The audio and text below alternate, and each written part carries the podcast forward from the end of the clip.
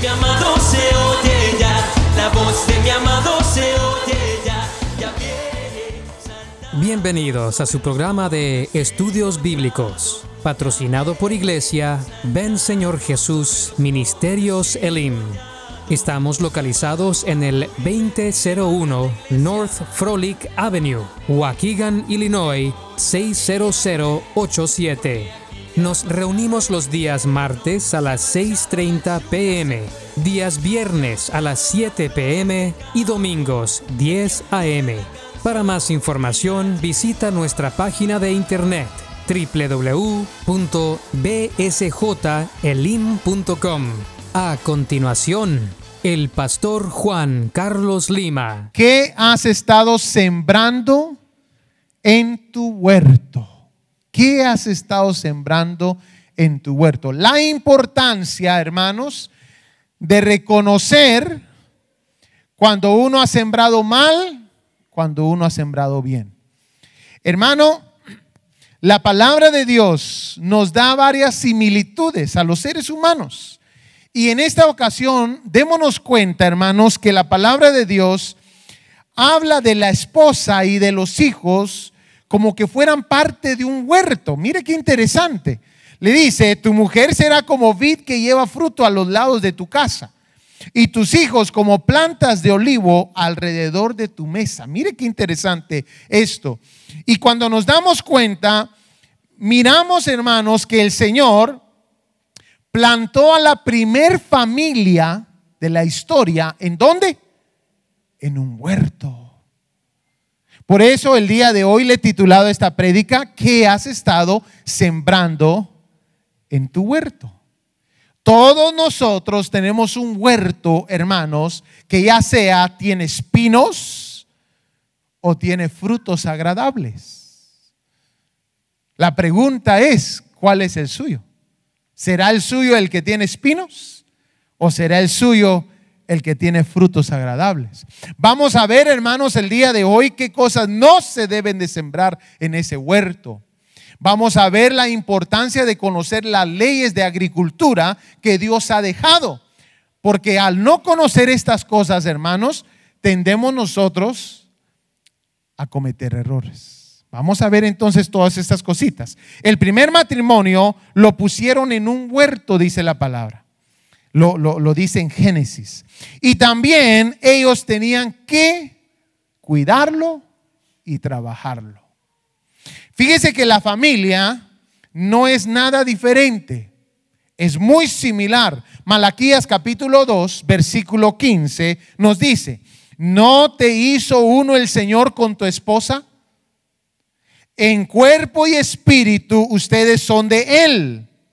¿Y qué es lo que quiere? Lo que Él quiere. De esa unión quiere hijos que vivan para Dios. Mire hermano, hay un propósito por el cual el Señor te puso en ese huerto que tú tienes. Dios quiere que de ahí tú produzcas hijos para quién? ¿Para el mundo? ¿Hijos exitosos para el mundo? No, hermano, aquí lo dice claramente. De esa unión quiere hijos que vivan para Dios. Por eso, guarda tu corazón y permanece fiel a la esposa de tu juventud. Es como que nos da, hermanos, a entender de que el Señor viene a buscar al huerto también. Igual que fue al huerto donde estaba Adán y Eva. Y que decía, Adán, ¿dónde estás? Algunos de nosotros el Señor también nos llama y nos dice, ¿dónde estás? ¿Por qué has producido en este huerto espinos? ¿Por qué no hay buenos frutos en este huerto? ¿Se puede imaginar, hermanos, cómo es este asunto que el Señor viene a visitar nuestros huertos? Algunos hermanos están quebrados. Otros están bien paraditos y vamos a ver los secretos de cómo es de que el varón de hogar mantiene su huerto bien paradito junto con su esposa. Vamos a ver esos secretos, pero mire lo que dice la palabra del Señor. Comenzamos a conocer los primeros hermanos, eh, las primeras leyes de agricultura. Y esta es una que, hermanos, el Señor nos muestra en toda la tierra que se aplica a todo ser humano, a todo ser humano. Usted podrá decir, pero pastor, hay alguna persona de que hace tal cosa y nunca le va mal, siempre le va bien. Hermano, tarde o temprano da fruto. ¿Qué dice ahí la palabra? No os engañéis.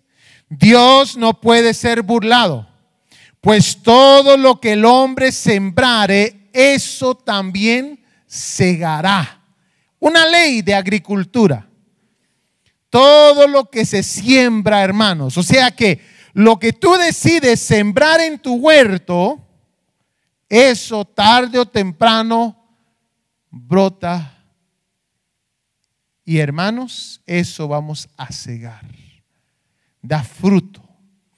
Ahora, quiero hablar de un punto que resonaba en mi corazón. Fíjese que el día de ayer nos fuimos con mi esposa y con mis hijos a, celebrarle el Día de las Madres a mi esposa y a, mi hija Naomi su cumpleaños. Y eh, tuvimos que esperar. Usted se imagina cómo estaba ese restaurante. Una hora y media casi esperamos, ¿verdad, Mónica? Y hermanos, eh, la prédica la estaba, me estaba cocinando por adentro, hermanos. Parecía como aquellas ollas de presión. Yo quería agarrar un lapicero y comenzar a escribir. ¿No le ha pasado así los que han predicado? Hermano, ahí estaba yo queriendo ver dónde escribía la prédica, la traía en la mente, hermanos. Todo esto que estamos hablando el día de hoy. Hermanos, cosas que no debemos de sembrar en este huerto. Una de las cosas bien populares el día de hoy, y populares porque el mundo nos las ha enseñado así, es esto, hermanos, la queja. La queja, hermanos, es el fruto Escúcheme bien.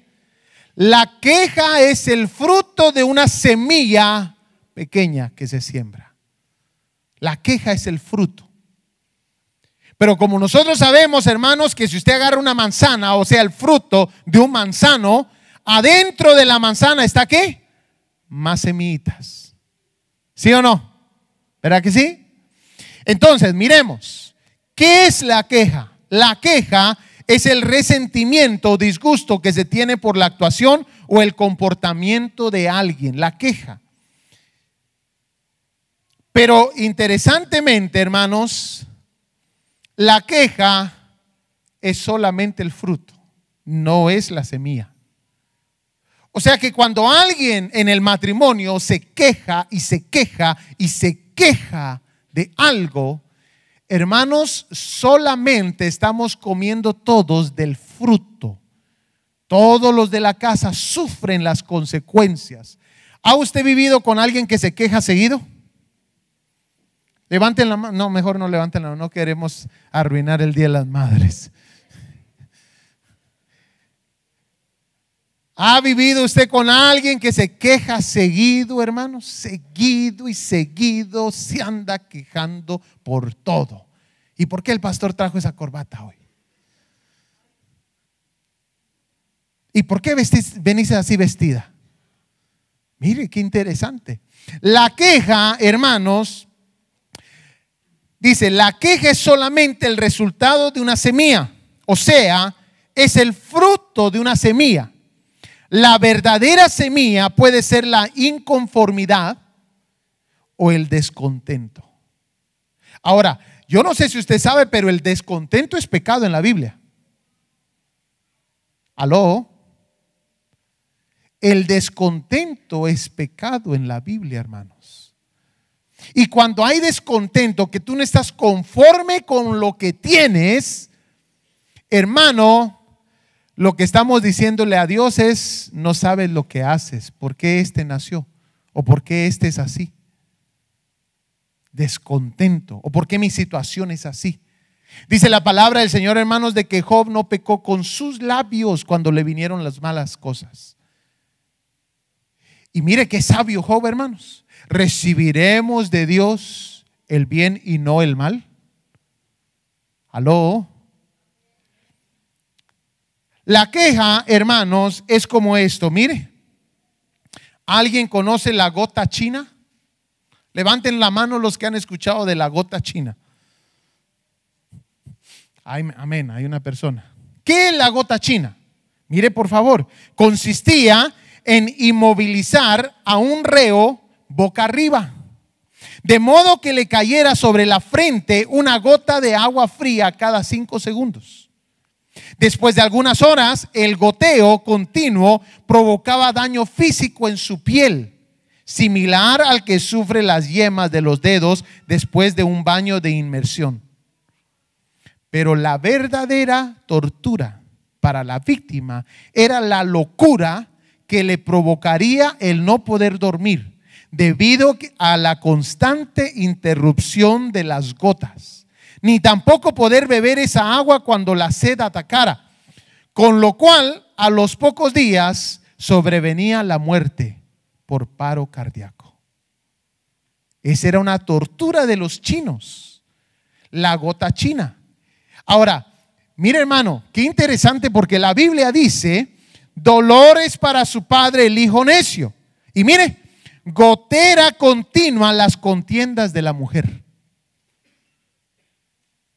¿Escuchó bien? Ay, pastor, pero es el Día de las Madres, ¿por qué nos anda tirando? Dice usted. No, no se preocupe, al hombre también. Mire lo que dice de los hombres. Hay hombres cuyas palabras son como golpes de espada mas la lengua de los sabios es medicina. Entonces la pregunta es, hermanos, ¿es usted quejón? Se anda quejando, ya se dio cuenta que la queja, hermano, se resuelve con una cosita, hermano. ¿Sabe cómo? Venírsele a presentar al Señor aquí. La queja es el fruto. Si solamente, hermanos, nosotros viniéramos y le presentáramos al Señor esa inconformidad, ese descontento, yo le aseguro que su mente y su corazón comienzan a cambiar. ¿Se recuerda lo que enseñamos de la mente?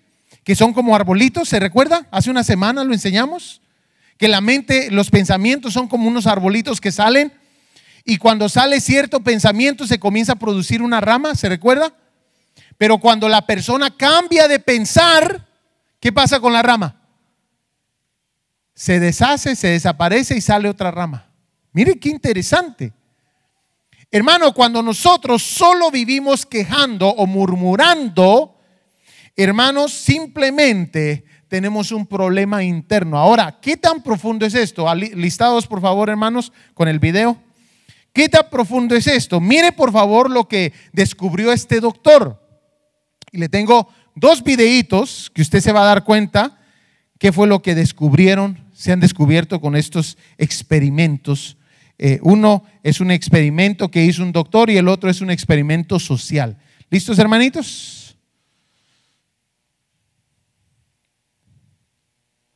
Gloria a Dios.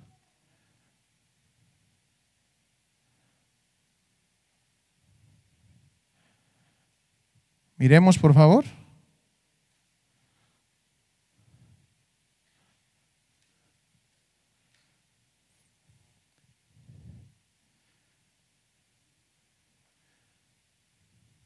Si me apagan estas luces de enfrente, por favor, se los agradezco, hermanitos, de allá atrás.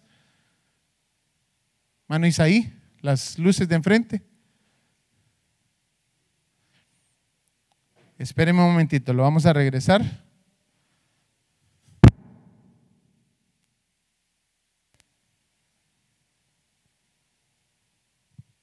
Gloria a Dios. Mire pues, este doctor Emoto hizo un experimento.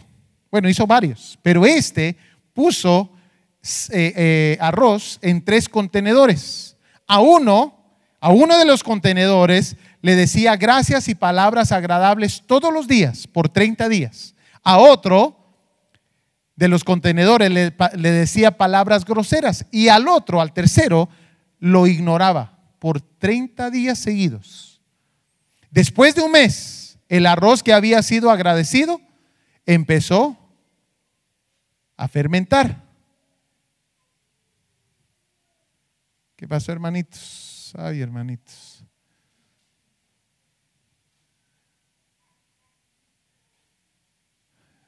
Miremoslo otra vez. Disculpen, hermanos. Estamos tratando.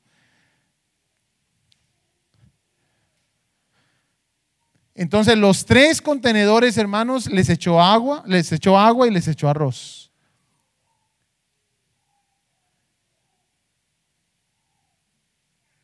Después de cada día, a uno le decía gracias, al otro le decía palabras groseras y al otro lo ignoraba. Pasaron, hermanos, 30 días o un mes. Y el resultado fue que el primer contenedor con arroz que había sido agradecido comenzó a fermentar. Y no produjo, hermanos, nada malo. Produjo un rico aroma. Pero el segundo de la cubeta, al que le decía malas cosas, se puso negro. Y el tercero, el que era ignorado, se comenzó a podrir. Mire qué interesante. Ahora, yo sé de que pone muchas cosas en la internet, entonces yo me fui a más con este experimento. Yo comencé a ver si había gente de casas que habían hecho este experimento y encontré a unas señoras que se pusieron a hacer este mismo experimento. ¿Y sabe cuál fue la sorpresa de ellas? El mismo resultado. 30 días a uno de los contenedores del arroz le decía palabras bonitas, le decía gracias, le decía un montón de cosas bonitas. Al segundo le decía palabras arrogantes y palabras malas. Y al tercero lo ignoraba. Y hermana, hermanos, usted puede ver esos experimentos, están ahí en la internet. Las señoras se quedaron impresionadas el poder de las palabras. Qué interesante. Ahora, me recordé, hermanos, que en nuestros días se recuerdan que decían acerca de la comida, que cuando, uno, cuando uno cocina, hermanos, eh, eh, no puede estar enojado porque todo eso se, siente en la comida, a la gente le cae mal. No sé si ustedes, ustedes han escuchado eso. O, un ejemplo más, más eh, cercano a nosotros, las plantas. ¿Cuántos habían escuchado que hay gente que le habla a las plantas? ¿Y cómo pasa con las plantas? ¿Qué pasa con las plantas? ¿Cuántos tienen aquí plantas? A ver, levanten la mano. ¿Y les hablan a las plantas? Mire.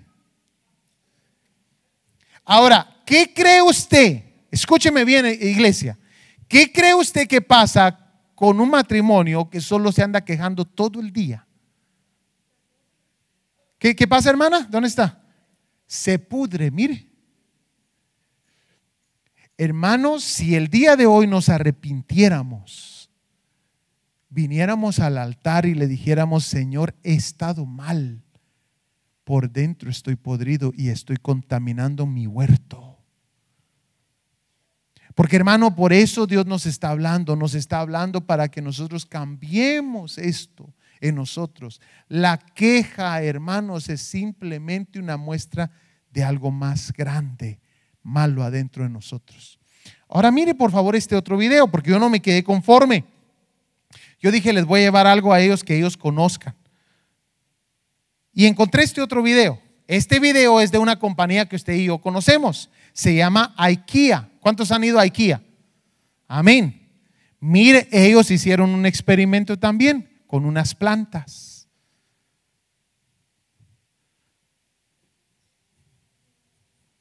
Mis hermanos están tratando. Gracias, hermanos.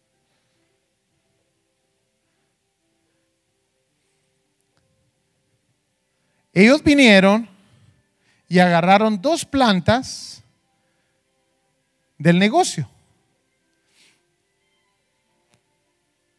y se las llevaron para la parte de atrás. Y esas dos plantas, hermanos, las pusieron en, unas, en, eh, unos eh, mostradores y a una de las plantas le dijeron, le pusieron un rótulo que le dijeran malas cosas, que la criticaran, estás fea, esto y el otro. Y a la otra planta, esto es un experimento social que se hizo, que le dijeran palabras bonitas. ¿Qué cree usted que pasó?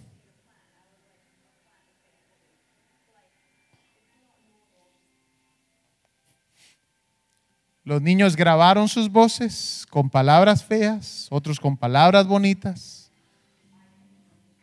y se quedaron impresionados del resultado.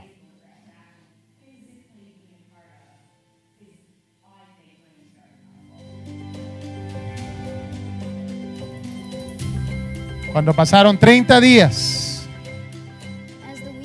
Miren los resultados.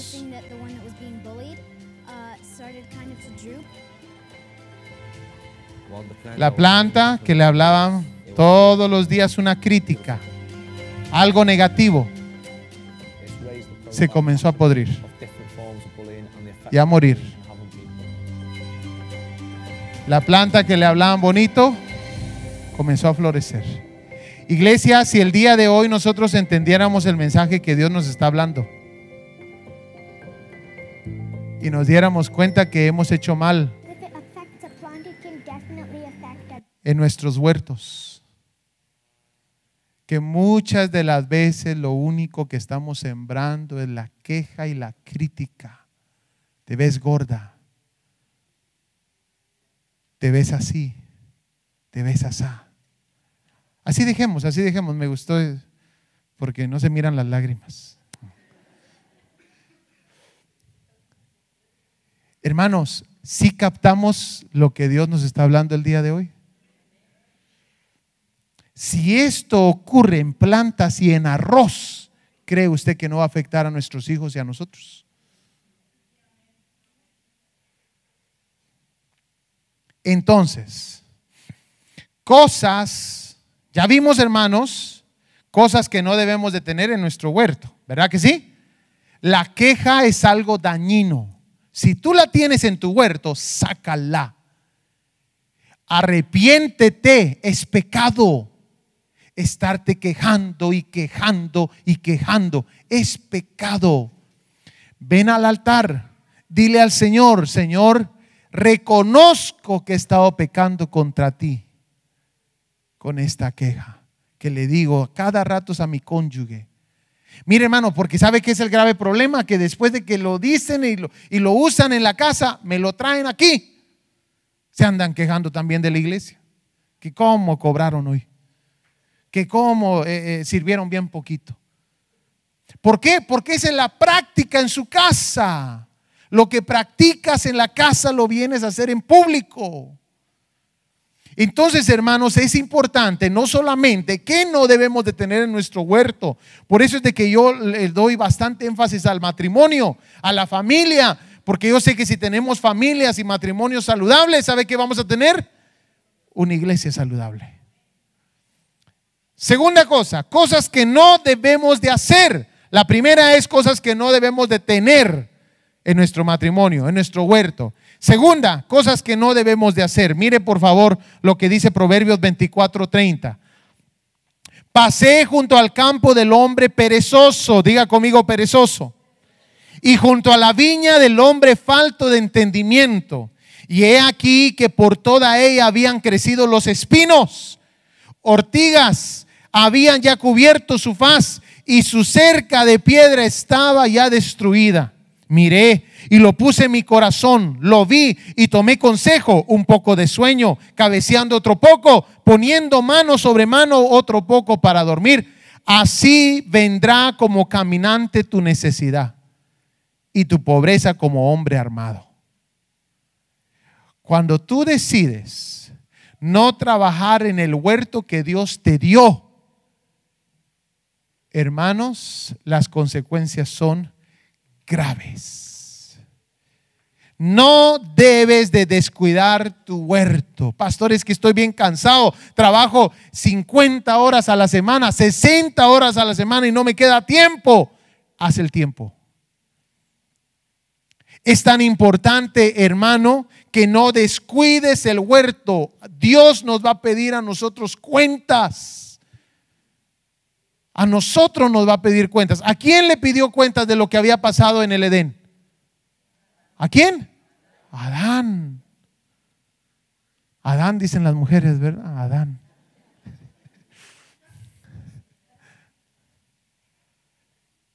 ¿Qué has estado sembrando en tu huerto que Dios te dio?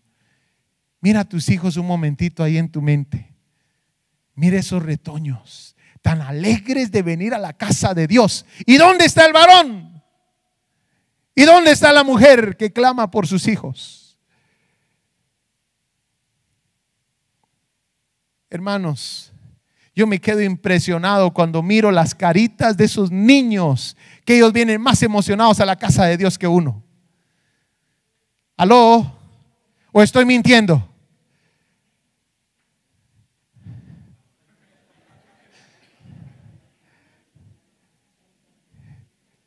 Ellos vienen más emocionados, hermanos. ¿A cuántos de los padres los niños los tuvieron que jalar y decir, vamos a esa iglesia? Cosas que no debemos de hacer. No debemos de, hacernos perezosos en el huerto. Hay trabajo en el huerto. Hay trabajo en tu familia. No debes de descuidar tu huerto.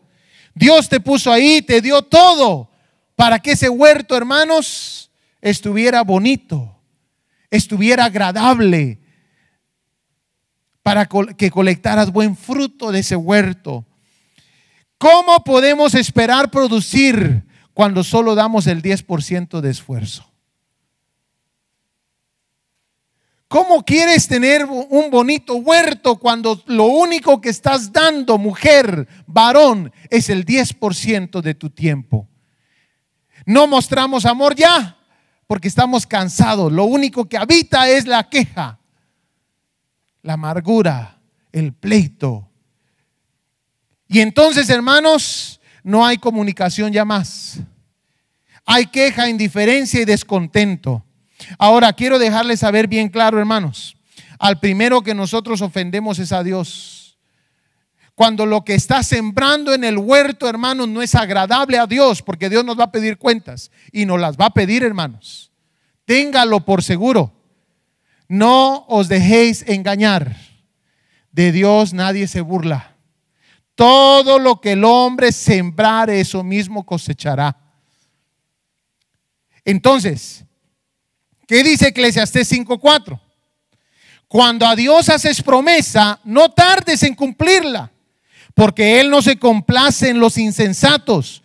Cumple lo que prometes. Mejor es que no prometas y no que prometas y no cumplas. No dejes que tu boca te haga pecar, ni digas delante del ángel que fue ignorancia, porque harás que Dios se enoje a causa de tu voz y que destruya la obra de tus manos.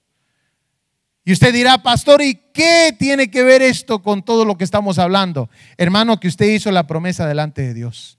Y si usted no se recuerda lo que usted prometió delante de Dios, se lo voy a recordar. Con este anillo,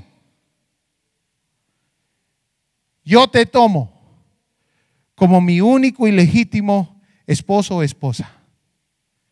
Para amarte, para cuidarte Tómele la mano a su cónyuge, por favor.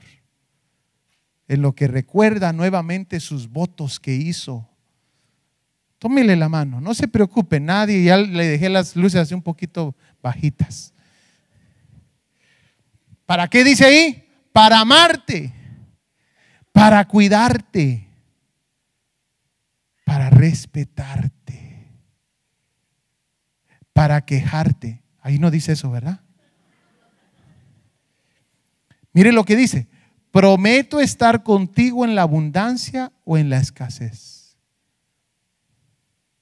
en la enfermedad o en la salud, en tiempos difíciles como en tiempos buenos. Prometo serte fiel, prometo amarte hasta que la muerte nos separe o hasta que Cristo venga. Prometo amarte hasta que la muerte nos separe. Mire qué impactante esas palabras. ¿Y cuántos me van a decir a la oficina, ya no lo amo, pastor? ¿Aló?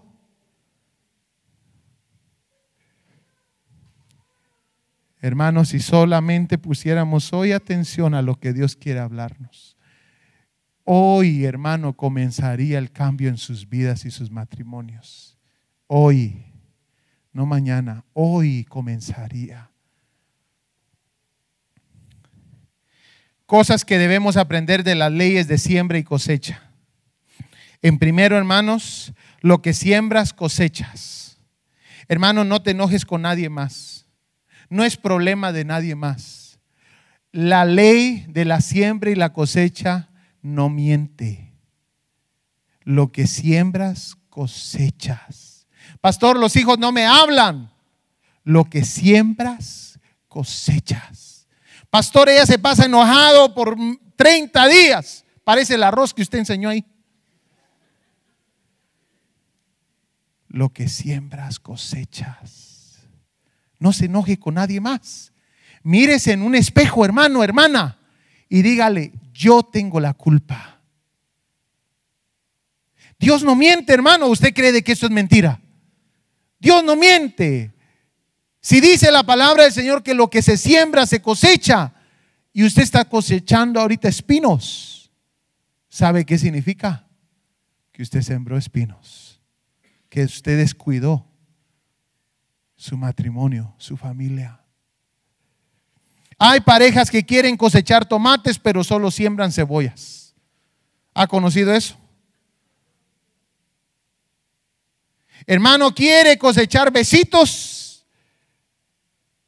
pero sale como espada aguda sus palabras. Voltéese con su cónyuge, por favor, y dígale tres palabras bonitas. Rapidito, vamos, no tenemos mucho tiempo. Vamos a poner en práctica algunas de las cosas. Si miramos que comienza a germinar el arroz, dígale tres palabras bonitas a su cónyuge, por favor. Mire, ni eso podemos hacer. Estamos ahí como que estuviéramos enamorándola.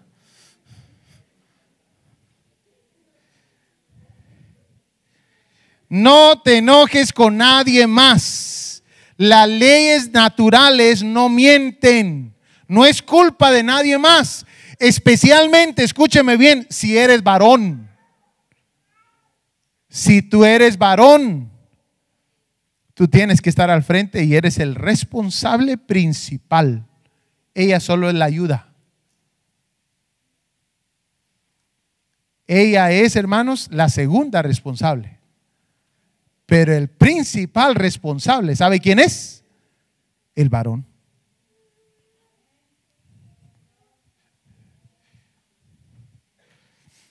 Segunda ley que vamos a aprender el día de hoy. Tienes que esperar para ver el resultado. Hay parejas que quieren la cosecha para mañana. ¿Aló? ¿Ha conocido usted parejas así? No esperes tener un huerto nuevo en un par de meses cuando lo has maltratado por 15 años. Hay mucho que limpiar, hermano. Hay mucho que arreglar. ¿Cómo era, hermanos, el jardín del perezoso? ¿Cómo decía ahí? Regresemos rapidito.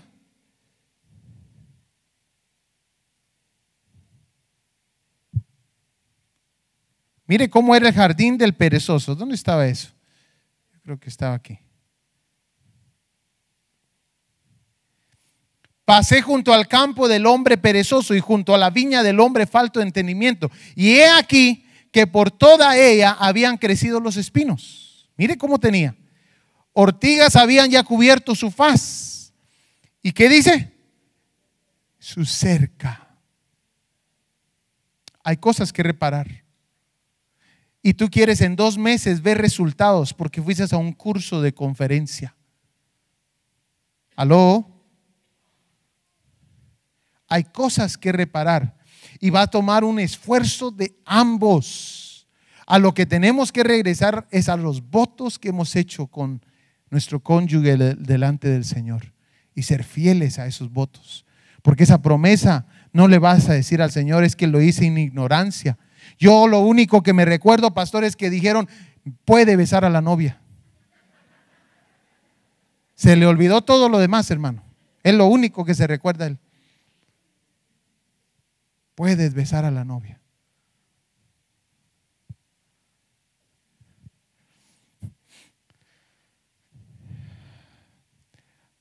Hay que limpiar y reparar lo desatendido. la otra cosa que yo he visto, hermanos, es los daños del huerto. Hay que repararlos. Hay personas que piensan que como están sembrando buenas cosas ahorita, que eso arregla los daños que tiene el huerto. Erróneo, hermanos. Totalmente erróneo. Usted puede estar sembrando ahorita, hermanos, buena semilla, pero eso no repara la cerca. ¿Aló? Eso no repara, hermanos, eh, eh, eh, no quita los espinos. Eso no quita las ortigas, hermanos. El sembrar buena semilla es solamente parte, hermanos, del trabajo. Pongámonos, hermanos, listos para ser obedientes al Señor. Si usted se ha desenamorado de su cónyuge, hermano, el día de hoy no lo deje pasar. Escuche y atienda la palabra que el Señor tiene para usted. Y comience a enamorarse nuevamente. Usted le hizo una promesa delante de Dios. Ya basta, hermano, de que estemos poniendo los ojos en otra persona, porque ya no nos satisface la que hicimos compromiso. ¿Qué necesita haber en nuestro huerto para que produzca buena cosecha? Mire lo que dice, por favor, este salmo. Si Dios no construye la casa, de nada sirve que se esfuercen los constructores. Mire qué dice. Si Dios no vigila la ciudad, de nada sirve que se desvelen los vigilantes. De nada sirve que ustedes se levanten muy temprano, ni que se acuesten muy tarde, ni que trabajen muy duro para ganarse el pan. Cuando Dios quiere a, a alguien, le da un sueño tranquilo. Hermano, de nada sirve que usted esté esforzándose y forzándose, esforzándose cuando no trae el favor de Dios. Hermanos, hay maridos y hay mujeres de que han hecho al su cónyuge su ídolo. Si su cónyuge no viene a la iglesia, no va el marido tampoco. ¿Tenemos algunos aquí? Su ídolo, hermanos. Si, si, si está bien con el cónyuge, entonces adora a Dios. Si no está bien con el cónyuge, no adora a Dios. Aló. ¿Qué necesitamos entonces, hermanos? Necesitamos tener a Dios como el centro de nuestra familia, de nuestro huerto. Si nosotros tenemos a Dios como el centro, fíjese que una, una vez me dijeron, pastor, nosotros tenemos a Dios como el centro. Y le dije yo, ¿ustedes creen que tienen a Dios como el centro? Y hay puro pleito y pura queja y puras palabras. Hermanos, desde hace rato lo sacaron de esa casa. Discúlpeme que se lo diga, hermano, pero hay familias que ya Dios no tiene nada que ver en su casa. Mire, yo tuve un sueño, se lo platicaba a los varones. A los varones, hermanos, les cayó este jueves, hermanos. No sabían ni dónde meterse. Tuve un sueño.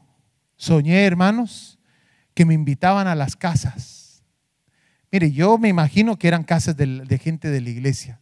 Solo reconocía una pareja ahí, en el sueño. Me imagino que eran personas de la iglesia. No sé, no sé en totalidad. Pero yo iba a las casas, hermanos, de la gente. Y cuando llegaba, hermanos, encontraba anacondas viviendo adentro. Víboras, hermano. Y la gente se había acomodado tanto que ya vivía hasta con la anaconda. Y yo me recuerdo, hermanos, que en una de las casas que yo fui a visitar, yo, yo iba a varias y miraba lo mismo, diferentes tipos de serpientes viviendo adentro de las casas. Y me recuerdo, hermanos, de que yo me paré en la puerta de una de las casas y le dije, hermanitos, esa serpiente que está ahí, esa grandota, que se esconde ahí, yo ya sé cómo matarla. ¿Por qué no me dejan enseñarle? Y se volteaban y decían, no, es que ahí ya la tenían de mascota, hermano. Iba a otra casa y lo mismo. ¿Será que por eso ya no me invitan a las casas? Con anacondas y serpientes. Qué tremendo y qué, qué dura dice usted esta palabra, ¿verdad? Pero creo que es necesario que la escuchemos. Cuando nosotros tenemos a Cristo como el centro de nuestro hogar, ¿sabe qué vamos a encontrar ahí? Vamos a encontrar oración. Cuando tenemos a Cristo como el centro de nuestro hogar, vamos a encontrar oración, no en la iglesia. Sí es bonito venir a orar en la iglesia, pero cuando el centro del hogar es Cristo, vamos a encontrar oración en la casa. Mire lo que tengo aquí. ¿Qué significa intercesión? Acción de presentar súplicas o peticiones a Dios generalmente a favor de otros. Vaya conmigo, por favor, a Génesis capítulo 25, versículo 21. Yo inclusive, hermanos, encuentro, en la palabra de Dios, ¿sabe quién era el que usualmente intercedía en la Biblia? Hermanitos, ¿quién cree usted que era el que más se mira en la Biblia intercediendo? ¿Aló? A ver, madres, si saben, eh, ustedes tienen que saber esta respuesta. No, recuerde, póngase a pensar un momentito. ¿A quién se le mira intercediendo en la Biblia? Al varón. Hay pocas mujeres de la Biblia que se muestran intercediendo. La mayoría de veces es el varón al frente intercediendo. Así como este ejemplo. Génesis 25, 21. ¿Lo tenemos? Mire lo que dice. Y oró Isaac a Jehová, ¿por quién? Por su mujer, que era estéril. Y lo aceptó Jehová y concibió Rebeca, su mujer. Mire qué relación la de este varón, padre de familia, por su mujer. Que cuando él oró por ella, intercedió por ella, en ese momento Dios aceptó su oración y sanó a su esposa. Ahora, yo lo encuentro en varios versos. Vaya conmigo a 1 Samuel 12, 23. Mire por favor, 1 Samuel 12, 23.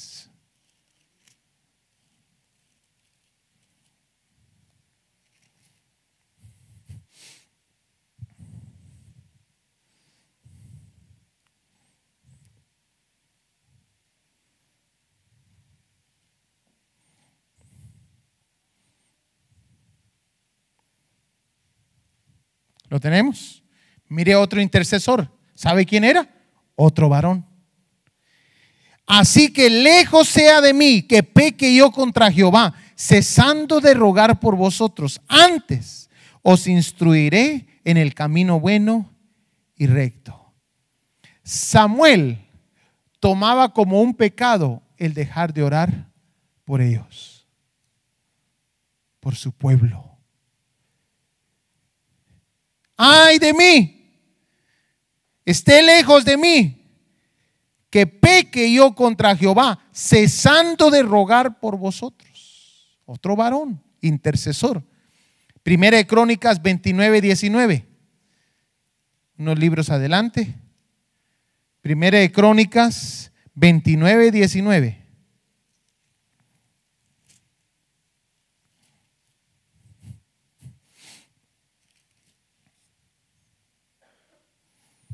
Está David. ¿Sabe qué haciendo? Intercediendo por sus hijos. Yo me pregunto, ¿y dónde estaban las mujeres de sus hijos? ¿Sabe por qué, hermano? Porque el que le van a pedir cuentas del asunto es al hombre. Por eso los varones el día jueves, hermanos, no sabían ni dónde meterse. Porque no- nos necesitamos levantar varones. Vamos a hacer, dicho sea de paso, una vigilia de varones. Vamos a meternos a interceder y a orar por nuestras esposas y por nuestros hijos. Hermanos, es importante que notemos estos ejemplos que estamos dando. Mire por favor el versículo 19. Asimismo da a mi hijo Salomón. ¿Quién está haciendo? David el Padre. Da a mi hijo Salomón corazón perfecto, para que guarde tus mandamientos, tus testimonios y tus estatutos, para que haga todas las cosas y te edifique la casa para la cual yo he hecho preparativos. Hermano, cuando nosotros ponemos a Jesús como el centro de nuestro hogar, una cosa que no va a faltar es la oración. Va a haber oración en la casa. Usted va a escuchar en esa casa los clamores de la esposa y del esposo. Va a escuchar el clamor de los hijos. Va a haber oración. ¿Por qué? Porque han puesto a Jehová como el centro. Segunda cosa que va a ocurrir. Va a haber enseñanza de la palabra. Cuando se pone a Dios como el primer lugar de la casa, hay enseñanza de la palabra. Usted ya se dio cuenta que había, hermanos, que era lo que, una de las cosas que, que probablemente eh, Adán no hizo completamente. Ya se dio cuenta que cuando Adán recibió el mandamiento de Jehová de no tocar el árbol, de no comer del árbol que estaba en medio del huerto, ya se dio cuenta que Eva no existía. Vaya ahí a Génesis. Dese cuenta que cuando Adán recibe el mandamiento, Eva ni existe. ¿Sabe qué tenía que hacer Adán? Enseñarle a su Eva. Darle el mandamiento exactamente. Adán era responsable de mostrarle el temor de Jehová a su Eva. Si hacemos esto, Eva, nos va a ir muy mal. Adán, el día de hoy, hermanos, ¿cómo estamos? Aló. Las Evas nos andan jalando a la iglesia.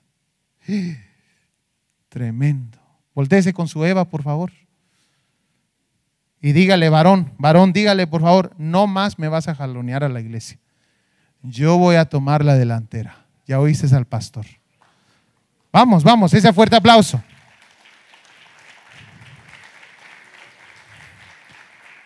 Y si usted dice, pastor, me está tirando porque ya me vio que aquí estoy, hermano, aquí lo tengo. Esto lo preparé desde antes que usted viniera. No puede decir que le estoy tirando.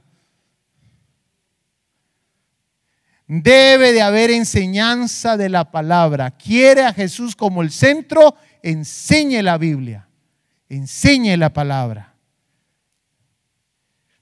Debe de haber obediencia a los mandamientos de Dios. Termino con esto. Vaya conmigo a Génesis 11:31. Miremos el ejemplo de la Biblia. Tiene que haber obediencia a Dios. 11:31. ¿Lo tenemos? Y tomó Taré a Abraham, su hijo, y a Lot, hijo de Arán, hijo de su hijo, y a Saraí, su nuera, mujer de Abraham, su hijo. Y mira dónde salió. Y salió con ellos de Ur de los Caldeos para ir a la tierra de Canaán. Algunos teólogos creen que al primero que le dieron el mandamiento fue al padre de Abraham que tenía que ir a Canaán. Pero ¿qué hizo este padre? Algunos teólogos creen eso. Pero mire, y vinieron a este Arán y se quedaron ahí. Nunca llegó. Son el tipo de persona que escucharon el mandamiento, pero no llegan al punto final, se quedan a medias. Pero mire Abraham, capítulo 12, versículo 1. Pero Jehová había dicho a Abraham, vete de tu tierra y de tu parentela y de la casa de tu padre a la tierra que te mostraré. Mire el versículo 4. ¿Cuál era el mandamiento de Dios? Vete de tu tierra y de tu parentela. Y mire lo que hizo Abraham. Versículo 4. Y se fue Abraham como Jehová le dijo. Qué hermoso ver a un varón que le es obediente a Dios. Porque mire el versículo 5. Mírelo, por favor. Tomó pues Abraham a Saraí su mujer y a Lot, hijo de su hermano, y todos sus bienes que habían ganado y las personas que habían adquirido en Harán, y salieron para ir a tierra de Canaán. Ese es el orden, hermanos. El varón obedece y los demás le siguen. ¿Se escuchó bien?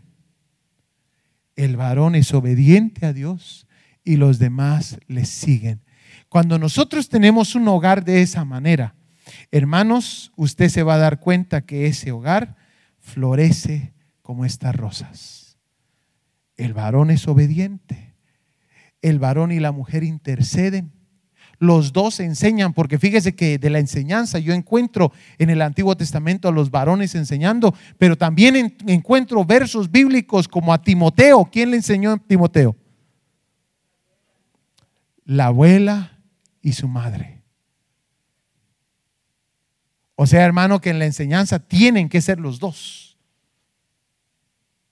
El varón enseña la ley y la madre tiene que ir a enseñarle a los hijos. Interesante. ¿Qué has estado sembrando en tu huerto? ¿Hay queja? ¿Hay disgusto? Ya no quieres más. Ya se te olvidaron los votos. Ya quieres tirar la toalla. Inclina tu rostro y cierra tus ojos. Hoy quiero invitar a las parejas que el Señor les ha hablado, que sean realmente sinceros con Dios. Y si Dios te habló el día de hoy, quiero pedirte que pases aquí al frente a pedirle perdón al Señor. Y vengas con tu cónyuge. No vengas solo. Ven con tu cónyuge. Ponte de acuerdo ahí ahorita. No te preocupes. No, no me voy a enojar si te tardas unos minutitos más. Si Dios te habló el día de hoy, pasa al frente y ven a poner al Señor tu queja, ese disgusto, esas cosas que te han estado... que me quiero darte gloria y adoración. Quiero ser templo digno a tu presencia. Hemos llegado al final de nuestra programación. Te esperamos para nuestro próximo podcast. Si deseas saber más de nosotros, visítanos en nuestra página de internet www.bsjelim.com o acompáñanos en el 2001 North Frolic Avenue, Waukegan, Illinois 60087. Nuestros pastores Juan Carlos y Mónica Lima te recibirán con los brazos abiertos. Que Dios te bendiga.